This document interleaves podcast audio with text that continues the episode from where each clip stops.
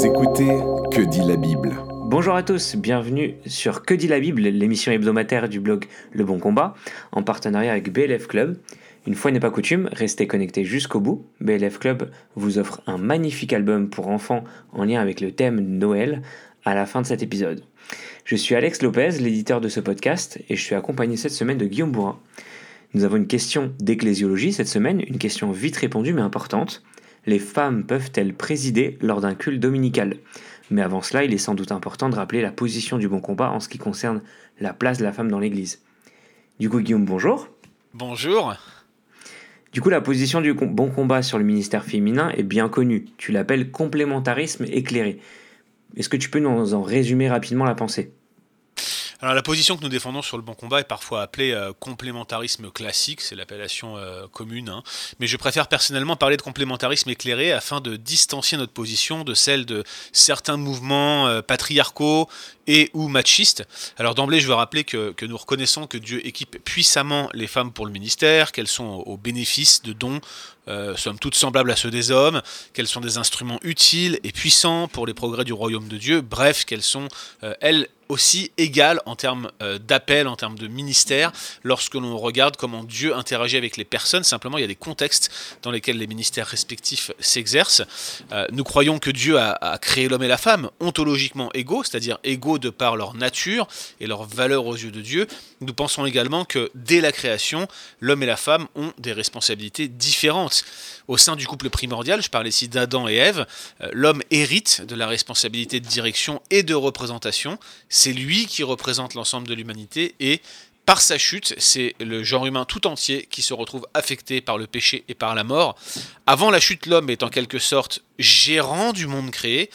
La femme l'accompagne et l'aide dans cette responsabilité, elle l'aide volontairement, euh, leur collaboration est harmonieuse, mais la chute va pervertir euh, les relations et va introduire un rapport de domination-suggestion entre l'homme et la femme. L'homme va se mettre à écraser et à dominer durement sur la femme, tandis que celle-ci va se rebeller à son autorité. Et c'est ce que nous observons aujourd'hui dans ce monde déchu. C'est une conséquence directe de la chute.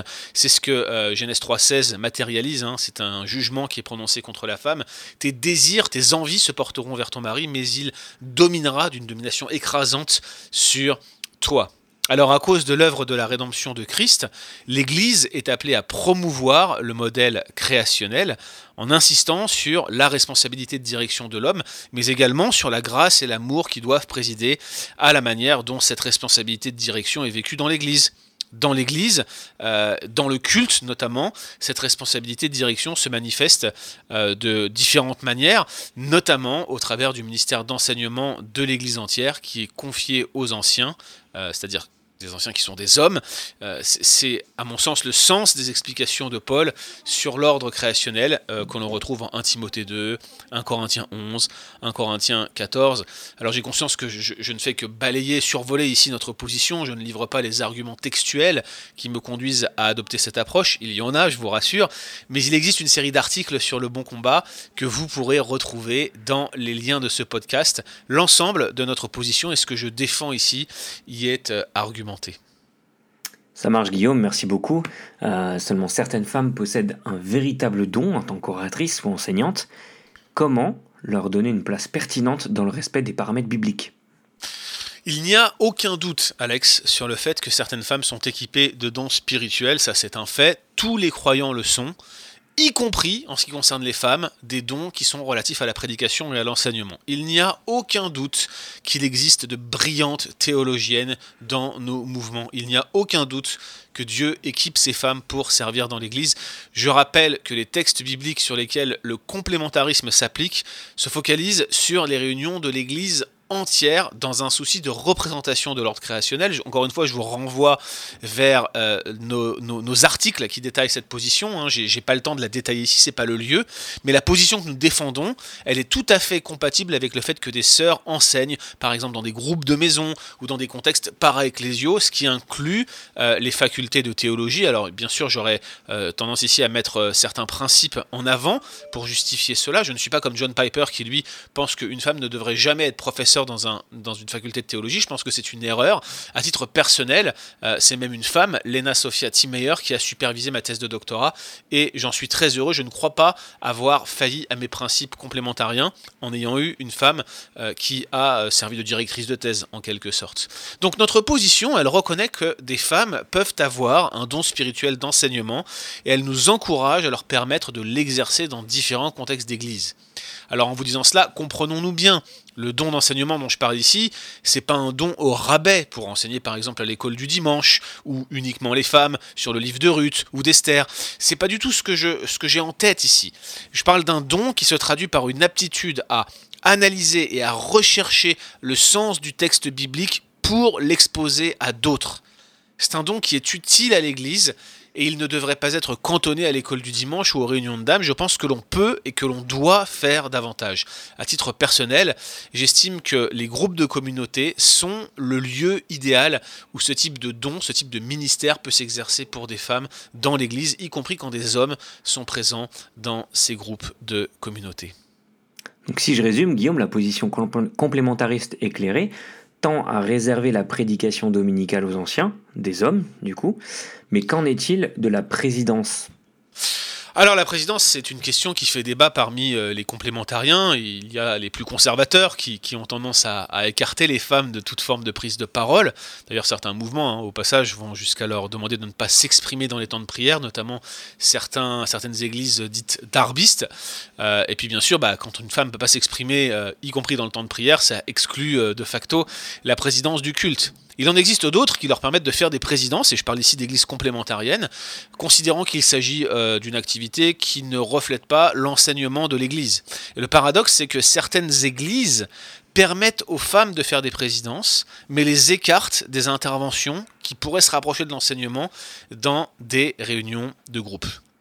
Pour ma part, comme je l'ai dit, hein, j'estime que les femmes peuvent avoir une responsabilité d'enseignement dans des groupes de communauté, mais je ne suis pas favorable à ce qu'elles président le culte dominical, en particulier en France d'ailleurs.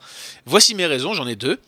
Première raison, euh, bah, c'est que les complémentariens qui acceptent des présidences féminines partent d'un principe. Ce principe, c'est qu'une présidence n'est pas un enseignement.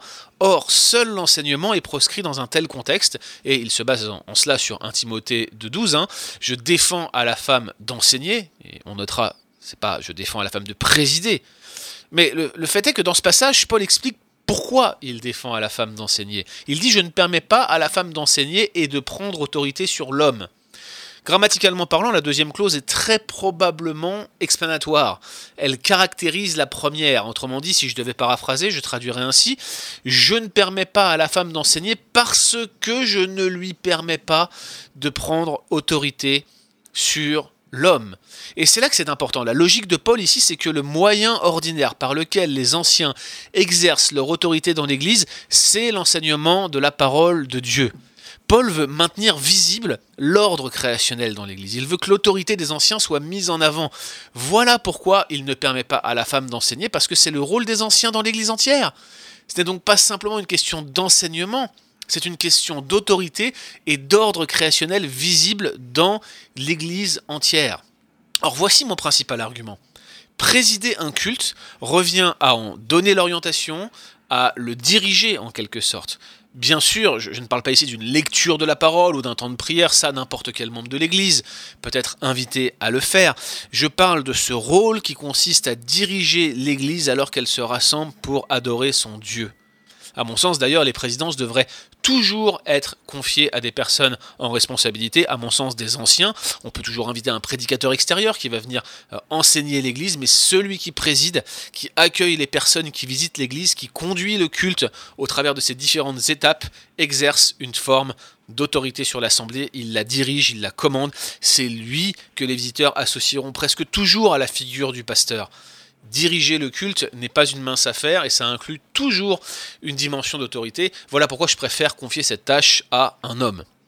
Et puis, deuxième argument, dans le contexte de la France, les présidences sont longues et elles incluent souvent une forme de préhomélie. Hein.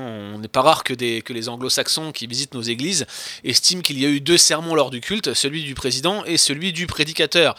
Si euh, d'un côté je me mets à empêcher les femmes d'enseigner au moment de la prédication, mais que je leur permets de le faire lors des présidences, n'y a-t-il pas ici une forme d'incohérence? N'y a-t-il pas ici cette espèce de travers fâcheux qui consiste à dire aux femmes tu peux ronger cet os-là, mais ne touche pas ma viande que j'ai ici Et c'est exactement comme ça que nombre de nos sœurs le perçoivent, et je pense que euh, cette logique ne devrait pas prévaloir lorsqu'on aborde des questions d'ecclésiologie compliquées euh, qui, vont à rebours de la tendance actuelle, de la société actuelle dans laquelle on vit, des questions qui portent sur euh, une forme d'asymétrie des rôles entre l'homme et la femme dans l'Église. Ainsi donc, Alex, j'estime que l'Église doit euh, reconnaître et donner un rôle aux femmes qui ont un don d'enseignement. Ce rôle doit être en accord avec les principes bibliques qui laissent la responsabilité de direction de l'Église aux anciens, ce qui inclut la direction et l'enseignement lors des réunions de l'Église entière. Merci Guillaume, c'était euh, Que dit la Bible en partenariat avec BLF Club. Téléchargez gratuitement un beau livre de BLF Édition en allant sur blfedition.com slash club. Le livre s'appelle La promesse de Noël. C'est une histoire qui, qui montre que Noël est bien plus que ce qu'on pense. C'est un classique qui est aimé par des milliers de familles et du coup qui vous est offert. Retrouvez toutes ces informations dans le lien du podcast. Quant à nous, nous nous retrouvons la semaine prochaine. Retrouvez d'autres épisodes sur www.leboncombat.fr.